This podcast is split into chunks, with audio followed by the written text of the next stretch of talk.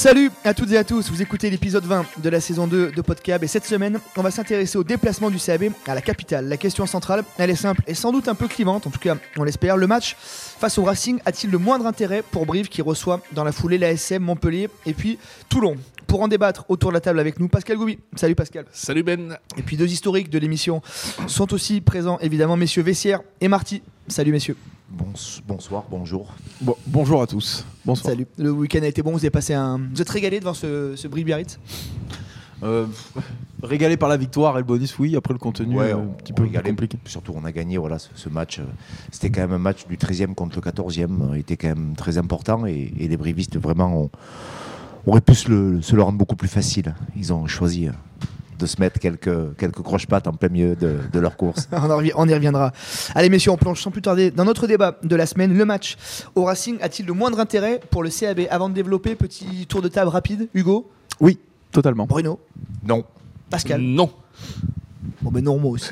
Ah, très bien. Allez, venez, messieurs. Allez, on s'attaque au plus gros défenseur de, de La bagarre. Fédéral 2. Allez-y Hugo. Oui, J'ai pourquoi chauffé, j'ai chauffé mes épaules. Attention. C'est bien, c'est important. Euh, oui, pour euh, d'abord parce que je crois qu'aujourd'hui le Racing, euh, ma- malgré sa très bonne performance au Stade Toulousain, euh, est quand même une équipe qui, qui est plutôt en difficulté sur cette saison et qui est pas non plus euh, maître à domicile. Malgré malgré l'effectif qu'ils ont, ils vont aussi perdre perdre pas mal de joueurs pour la trêve, notamment même si il est un petit peu en dents de scie, Finn Russell à l'ouverture, qui est pour moi un joueur remarquable. Donc je pense qu'on a tout à fait nos cartes à jouer dans ce cadre-là. Et ça revient aussi sur ce qu'on disait en début d'année. Euh, si on fait encore l'impasse sur ce match-là et qu'on mise tout sur euh, Clermont, et que qu'à la fin du match de Clermont, on se rend compte qu'on a pris zéro point, on n'aura plus euh, qu'à dire bah, on aurait dû jouer le Racing. Donc moi, je trouve que c'est un match qui est important parce que il y a des joueurs euh, à remettre sur le 15 titulaire. Euh, pour redonner du rythme. Il y a des joueurs qui sont revenus aussi, euh, notamment je pense à Souti Faoso qui a fait une bonne performance mais qui demande à être, euh, revu et à reprendre du rythme. Et puis, je sais pas, moi, c'est un match de rugby dans un super stade. J'ose espérer que les joueurs ont envie de le jouer. Et pour moi, pour toutes ces raisons-là, il faut, il faut le jouer et aller chercher quelque chose là-bas parce que c'est largement possible, je pense. Pour rebondir sur ce que tu disais, Perpignan avait réussi à, à- Not- à- à bousculer euh, notamment le Racing. ouais. Notamment, et le Racing de, de, de visu euh, sur le début de saison, même les saisons d'avant, ils sont quand même très inconstants. Euh, et là, ils sortent d'une très grosse performance. Alors, je dis pas qu'ils vont faire une moins bonne performance, mais euh, ça me paraît pas injouable d'aller chercher un point de bonus là-bas, euh, compte tenu que Perpignan euh, l'a- fait euh, Ouais. précédemment. Bruno, non, pourquoi? Non, parce que c'est pas le projet. Le projet, euh, Jean-Baptiste Péjoine a dit qu'il restait 7 ou 8 matchs à la maison. Le projet, c'est de gagner les matchs à domicile. Enfin, en tout cas, le projet présenté euh, de façon initiale. Non, parce que, le Racing a le faux aux fesses. Euh, le Racing n'est pas à, sa place aujourd'hui, même avec cette victoire euh, au Stade toulousain. Le Racing a un gros déficit et que le Racing ne peut pas se permettre de ne pas être dans les 6. Donc à partir de là, ils ont euh, un effectif pléthorique avec eux aussi des, des joueurs qui vont partir euh, faire les compétitions euh, internationales. Mais malgré tout, ça reste hyper compétitif. Alors oui, pour essayer de donner un petit peu plus de temps de jeu à, à ceux qui n'en ont pas eu, le retour d'Aiden Thompson Stringer, euh, de Sotifa So, le Stuart Holding aussi, on peut imaginer que Stuart Holding va revenir voilà, pour ce match. c'est-à-dire qu'en fait, pas faire l'impasse, mais euh, peut-être faire jouer euh, ces joueurs en manque de temps de jeu. Je pense aussi à, à des garçons comme Victor Lebas qui euh, font toujours des entrées euh, assez, assez impressionnantes. Euh, donc, euh, essayer aussi de remettre euh, en titulaire euh, des garçons, puisque de toute façon, Vasile Lobzanidze va partir comme, comme Abadi, de remettre en remplaçant euh, le jeune Sanga. On fait essayer de, de, de, comme ça, de remettre aussi euh, euh, Joris Jurand, euh, puisque maintenant euh, le poste euh, de nouveau pris par euh, Thomas La- Larangera.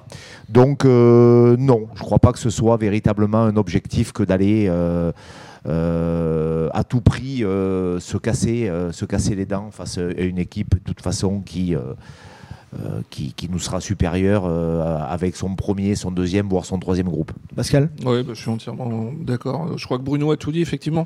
Euh, le Racing a eu de l'inconstance, mais ne peut plus se permettre d'en avoir. Je vois mal le Racing se faire surprendre par Brive après, après son succès à, à Toulouse. Et puis dans l'histoire, on voit que le Racing a quand même rarement, rarement voire jamais souri. Non, il y a eu Ah, un match nul. Il y a eu un match nul en 2011 euh, de Mm. mémoire, mais, euh, Ça mais fait un sacré bail. ça ouais. commence à faire un peu, ouais. Oui, puis surtout, pour rebondir sur ce que tu disais, Brive a fait l'impasse à Toulon et à Montpellier, alors qu'il y avait possibilité d'aller faire des coups. Là, il n'y a absolument aucune possibilité d'aller faire un coup, sachant que derrière, il y a quand même trois réceptions. Quoi. Clermont, Montpellier, Toulon, on y verra beaucoup plus clair le 1er mars. Si Brive euh, joue le coup au, au Racing et, par le plus grand des, des malheurs, vient à péter 2-3 joueurs cadres, on- le, le- le staff aura, aura l'air malin. Et puis, est-ce que, c'est, est-ce que des joueurs qui vont avoir leur chance, on pense à, à Victor Lebas, potentiellement Guillaume Galtier, aussi Wesley Douglas, Tout à fait. est-ce que ces joueurs-là, même s'ils sont très bons, vont avoir l'assurance de jouer contre Clermont ou Montpellier? Je suis pas certain. Il n'y a, pas non. vraiment de. C'est-à-dire que ça se joue pas forcément toujours vraiment euh, à la méritocratie. Soyons très clairs. Euh, Des joueurs font des, des fois des très gros matchs à l'extérieur. N'enchaînent pas forcément toujours dans le 15 de départ la semaine d'après. C'est délicat aussi cette gestion. euh, Non, mais de toute façon, à Brive, ça fait quelques années que c'est comme ça. Le, le 15 de départ est plus ou moins établi. euh, voilà, les joueurs ont énormément de crédit et, c'est un mode de fonctionnement comme ça. Et les performances sportives euh, des certains joueurs ne sont pas forcément, ne permettent pas d'une remise en question de, ce 15-là. Mais pour rebondir, il y a un autre aspect aussi, c'est l'enchaînement des matchs. Le Brive ne joue pas la Coupe d'Europe, donc il y a beaucoup de joueurs qui n'ont pas joué pendant 15 jours.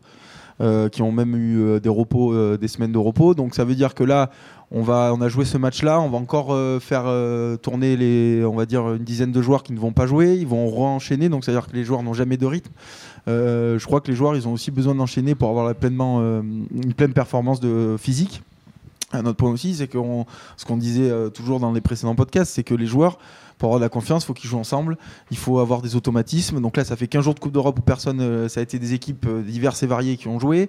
On remet un 15 titulaire là contre Biarritz qui réussit. On va encore rechanger contre le Racing. On va revenir contre Clermont, euh, contre une équipe. Donc moi, je- dans la cohérence, je trouve que sportive, euh, c'est pas, c'est pas, euh, c'est pas opportun de, de faire comme ça. Alors des changements, oui, parce que physiquement aussi, les joueurs ne vont pas avoir Oui. enchaîné tous ces Mathieu matchs. Voisin aussi n'a pas joué Voilà. contre. Mais contre, quand on parle de Joris Biarritz. Durand, quand on parle d'Aiden Thompson Stringer, quand on parle de Paul Abadi, c'est quand même des joueurs sur les 4 premiers mois qui étaient des titulaires indiscutables de l'équipe.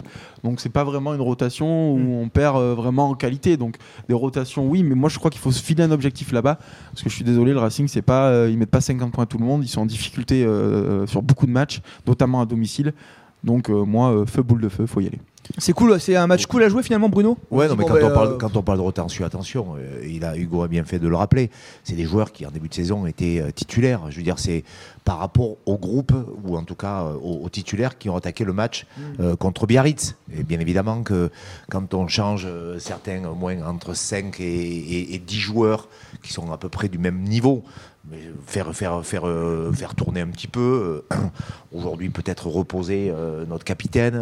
il n'a pas, il pas besoin d'aller prouver quoi que ce soit au Racing. On, on connaît sa valeur. Pareil pour Thomas Larangera. On connaît sa valeur. C'est pas la peine. Donc peut-être essayer de, de faire tourner un petit peu, un petit peu le, le- le groupe, réintéresser, remettre en selle sportivement, physiquement, mentalement des joueurs, parce qu'on finira cette saison du mieux possible en élargissant et en ayant euh, 35 joueurs euh, euh, compétitifs pour aller euh, jouer et gagner ce maintien. C'est pas désagréable finalement comme match de se dire euh, on y va pour le coup vraiment sans la moindre pression parce que derrière on a trois, trois réceptions capitales. Là c'est pratiquement tout bonus quoi. Pascal, Oui, euh, Brive était aussi à Lyon euh, sans aucune pression. Pas faux. Et bon, on a vu le résultat. Oui, ça a fini à 40.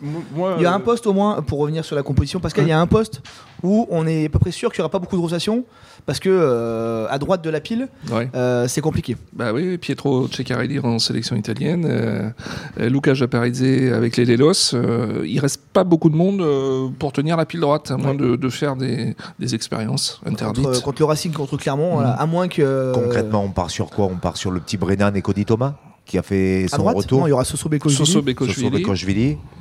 Et après, euh, Cody Thomas et effectivement, et euh, Danny où, Brennan euh, qui, a Danny déjà, Brennan. qui a déjà joué un peu à ce poste-là. là, il était en équipe de France, euh, qui a été champion Voilà, du monde en euh, équipe de France, à, à droite de la euh, pile. ouais. Donc là, il est, il est urgent de remettre vite fait en selle euh, des joueurs et de les refaire matcher. Quoi. Oui, tout à fait. Mais pour revenir sur ce que disait euh, Benjamin, euh, moi je pense que justement il y a quand même un petit peu de pression sur ce match-là parce qu'on est quand même encore 13e. Euh, non, pas 13e, mais euh, si on perd ce match-là, je pense qu'on on- vraisemblablement on devrait redescendre à ce poste-là, à cette position-là. Mais c'est exactement le même problème qu'on s'était dit en début de saison. Si on y va sans pression, alors ben voilà, mentalement on y va pour perdre, donc on va perdre. Mm. Donc ça veut dire que ben, contre Clermont, contre Clermont, c'est une pression qui est Décuplé, ouais. énorme. Mm. Donc moi je pense qu'il faut quand même se mettre un peu de pression, que dans le discours du staff, bon voilà, ok, foncièrement ça va pas changer le cours de la saison, mais de se mettre un objectif, allez, on va essayer d'aller accrocher un point, de les titiller jusqu'au bout. Et admet, si on va prendre un point, ça sera que du bonus. Admettons, sur un miracle, on gagne. Mais là, par contre, on est en position de force contre Clermont, à se dire, ben voilà, aujourd'hui, on a allé gagner au Racing. Pour la confiance, c'est énorme. Les joueurs euh, seront en confiance et on aura moins cette pression-là. Moi, je le vois euh, un peu plus comme ça, sur, euh, et c'est pour ça que j'ai répondu oui. Bien évidemment, de toute façon, que le staff, le staff va essayer d'aller malgré tout, euh, va motiver ses joueurs pour faire quelque chose à Paris. Mais euh, j'imagine que tous, tous aujourd'hui, ont la tête tournée à la SM. Et c'est légitime, c'est le projet de base. C'est véritablement ce match en plus qui a fait couler beaucoup d'encre sur la façon dont il s'est pas joué, euh, où en fait ils avaient léché les murs à Clermont pour choper le Covid et pour pas venir. Et finalement, ils avaient eu raison. Nous, ce match, on l'attendait comme une grande fête du rugby. Le stade allait être plein. C'était un moment euh, un petit peu comme ça d'exception. Le derby euh, dans le fameux Boxing Day où les familles, tout le monde était présent. En fait, on était prêts pour la fête. Nos joueurs avaient aussi euh, très envie d'en découdre, étaient prêts. Et, et voilà. Et tout est tombé. pro- et tout est tombé de la semaine prochaine. tout, non, mais tout est, tout est tombé à l'eau. Je veux dire, ce match, il sera dans les têtes de tous. Il faut battre les jaunards. euh, voilà. Et, et, et, on- et rester comme ça, calqué sur le projet de gagner tous nos matchs à domicile.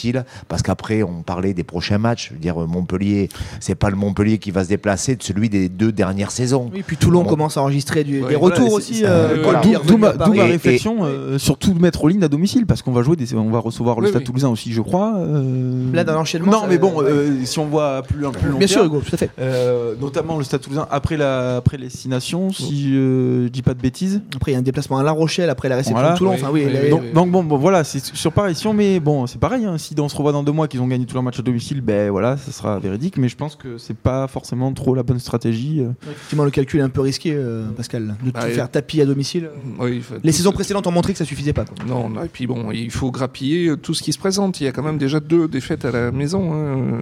Et il n'est pas, il est pas impossible d'aller prendre un point à Paris. hein. Un point, ça serait déjà C'est bien. ce que je disais, euh, euh, voilà, euh, on parle, moi je parle pas d'impasse, je parle de projet. Aujourd'hui, euh, que ce soit le staff, les joueurs, le club, on a dit qu'on voulait gagner nos matchs à domicile. Euh, on- tous les matchs vont être, on vient de le dire, hyper monstrueux, euh, très gros, puisque les équipes, le Money Time approche, elles veulent tout être dans les 6, sauf que euh, ils seront pas 14 dans les 6, ils seront que 6. Donc ça veut dire que ça va être très compliqué de. Oui, messieurs, je vais faire cette belle analyse. Merci Bertrand Renard. Bertrand Renard. Non, on- je reviens sur ce poste de pilier droit là. on en parlait avec Pascal là, depuis un petit moment. C'est délicat quand même là de, de se retrouver à poil euh, à droite sans faire offense évidemment à, Soso Bekochvili, mais ça veut dire qu'on va bricoler en plus de Soso, on va bricoler autour de, autour de lui pour jouer euh, le Racing et Clermont et potentiellement derrière on n'est pas à l'abri qu'un un international se pète derrière aussi quoi. Est-ce que ça a été suffisamment anticipé en début de saison? Non, non, et c'est, c'est- on le C'est voit pas la première fois pour le Non, coup. mais c'est pas la première fois, mais je crois qu'il y a. Alors, je sais pas si c'est un problème, ou, mais j'ose espérer qu'ils ont pensé, mais il y a quand même en première ligne à Brive depuis un petit moment un gros souci de recrutement et, d'approvisionnement, on va dire, entre guillemets, pour, euh, pour ces postes-là. Parce qu'on a eu aussi le problème au poste de talonneur pendant un moment. Euh, là, à droite, euh, j'ose espérer qu'ils savaient très bien que Pietro serait pas là avec l'Italie, puisqu'ils ont et les piliers en italien, il y en a, en deux. Les, les Géorgiens, c'est pareil. Enfin voilà, je veux dire, quand on fait le listing en début de saison, on sait très bien que pendant 3 ou 4 mois, n'aura pas ces joueurs-là. Et ne pas le prévoir, pour moi, c'est une faute quand même énorme. Alors du staff ou de la direction de ne pas avoir anticipé ces, ces problèmes-là. quoi. Oui, effectivement. Bon, affaire à suivre, on, on sera rapidement fixé euh, sur, ce, sur ce déplacement au, au Racing. Allez, on marque un tout petit temps d'arrêt et on se retrouve pour la deuxième partie. Oh là là là, la Gaillarde Allez, dans cette deuxième partie, on va hum, prendre un peu le pouls de ce qui vous a plu, ce qui vous a déplu euh, ces derniers jours sur la planète rugby. Euh, qui veut commencer par son petit top? On va commencer par les tops. On finira euh, l'émission en plombant avec des flops. Bon, mon petit top, c'est Enzo qui a laissé la, la pénalité à, à Thomas Larangera. Voilà, c'est. Pascal, vous êtes amour. C'est Rubji, c'est Rubji. Bruno? Euh, le tifo, j'avais ja- jamais vu ça, Ça- euh, à, à Brive et, et aussi l'ambiance, euh, toujours avec 5000 personnes, un petit peu plus élevé que le match précédent et j'avais donné mon flop euh, aux supporters et aux gens au stade. Là, je trouve que les aficionats ont fait un drôle de boulot. Euh, le message était fort et clair. C'était plutôt bien bien fait et c'est la raison pour laquelle Visuellement, c'est très bien fait. ouais. Ouais, je leur tire mon chapeau parce que faire ce genre de choses à Brive, c'est en tout cas la première fois que, que je voyais ça. Et euh, franchement, je trouve que c'est vachement bien. Mais même en top 14, hein, on peut même aller plus loin, effectivement. Ouais. Il y a jamais vraiment eu de tifo de, de cette envergure dans un stade de, de- en France.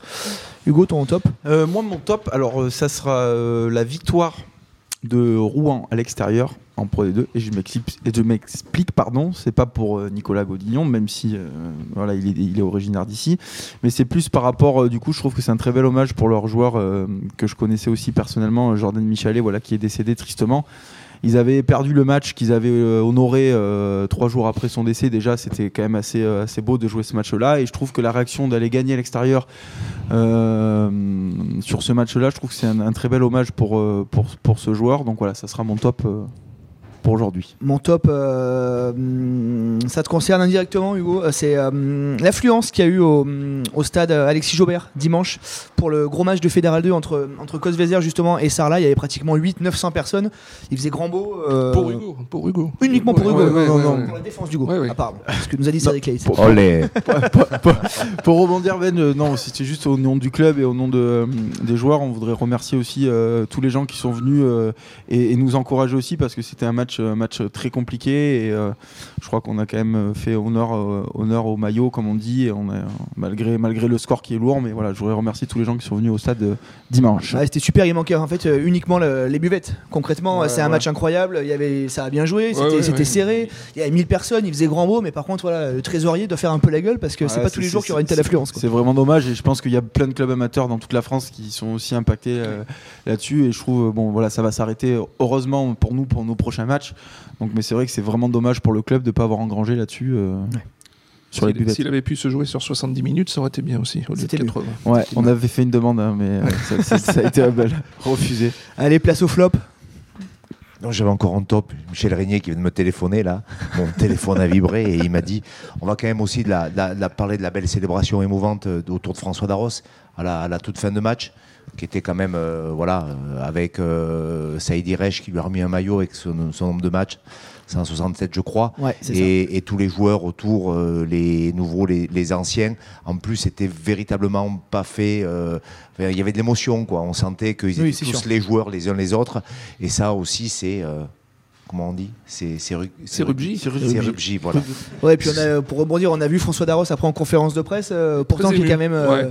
Pour, euh, ça fait 8 ans qu'on le pratique. François en conférence de presse, c'est pas le plus loquace, c'est pas le plus, c'est pas le plus émotif, mais là Ouais. pour le coup, on a vu la gorge vraiment nouée quoi. Ouais, Bah, ça, c'est beau. fendue, Voilà. ouais. Ouais, ouais. Beau geste. Allez, passons au flop. À moins que t'aies encore un top, Bruno? Non? Non. 25 top, 25 top. Alors les flops, je- je- je- j'en ai un, deux, euh, j'en ai 16. non, je plaisante. Ben, les flops, ben, euh, les fautes, des fautes, des fautes, des fautes, des fautes, 15 fautes, deux cartons jaunes, un carton rouge.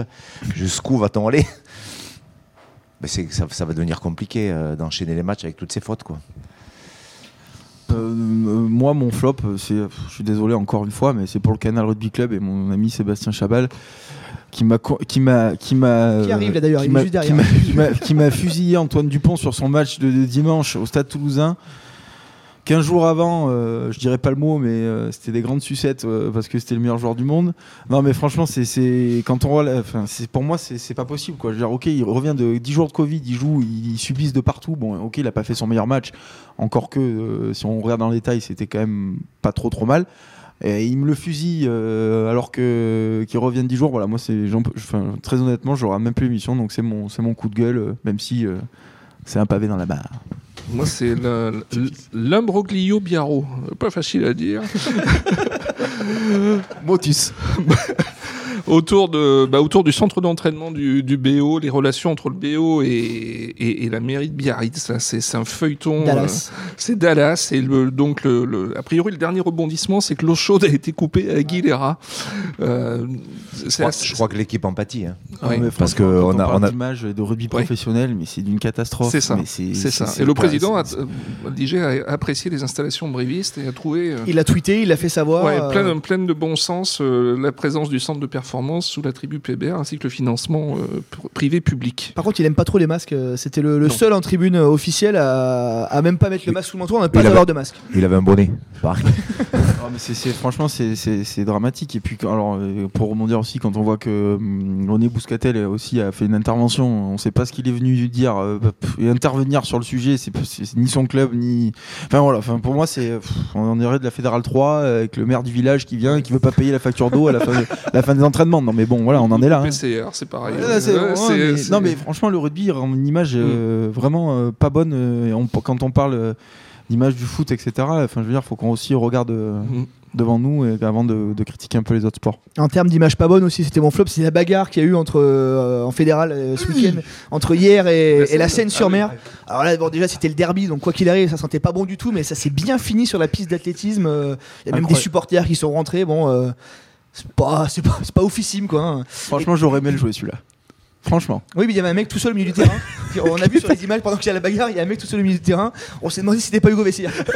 qui regardait avec la caméra Même David Smith, euh, l'ancien euh, ailier du, de Castres, de Toulon, qui joue, euh, qui a joué ce derby, euh, s'est exprimé en disant voilà, c'était si les mecs veulent se battre, il y a des salles de boxe où il y a des tatamis de judo pour aller faire un peu de lutte ou de combat. C'était ni le lieu ni le, ni le moment pour, pour faire ça. C'est pas une image absolument incroyable. non, un peu non passé. plus encore une fois Voilà. Bon. On termine sur une note d'optimisme. C'est la fin de ce 20e épisode. Euh, merci de nous avoir euh, suivis, merci de nous avoir écoutés. Merci Martial d'être euh, à nos côtés, comme toujours, fidèle. merci à tous Merci messieurs. Merci. Merci. À la semaine Bientôt. prochaine pour le, pour le derby. Salut